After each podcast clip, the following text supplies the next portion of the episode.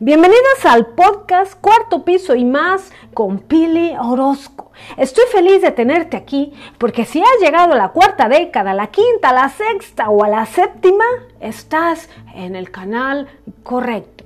Prepárate para seguir creciendo y desarrollándote como mujer. Hoy es martes 23 de junio del 2020.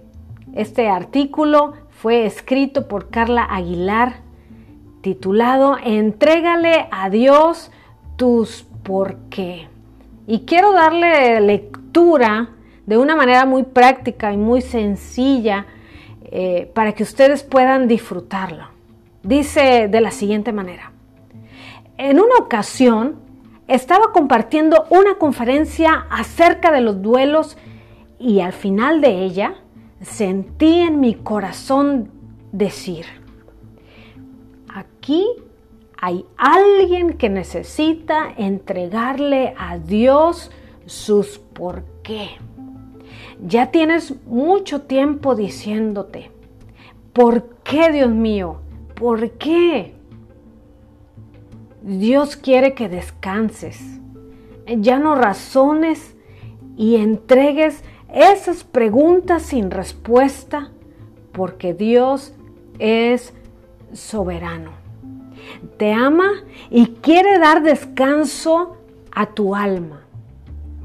Al final de la plática, una mujer se me acerca y me dice, yo soy esa persona que dices que debe entregarle a Dios sus por qué.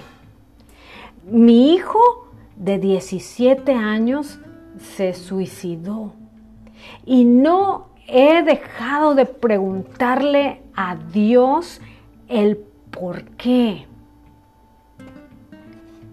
Hay ocasiones en que no tenemos una respuesta a alguna situación difícil que estemos atravesando.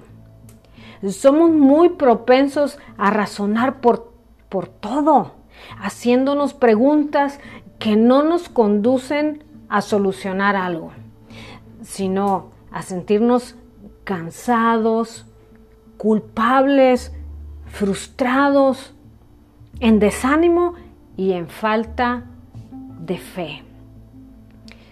Dios quiere que tengamos fe aún en aquellas cosas donde no hay una respuesta y que confiemos en Él que tiene el control de todas nuestras circunstancias. El Salmo 37.7 dice, Guarda silencio ante el Señor, espera con paciencia a que Él te ayude.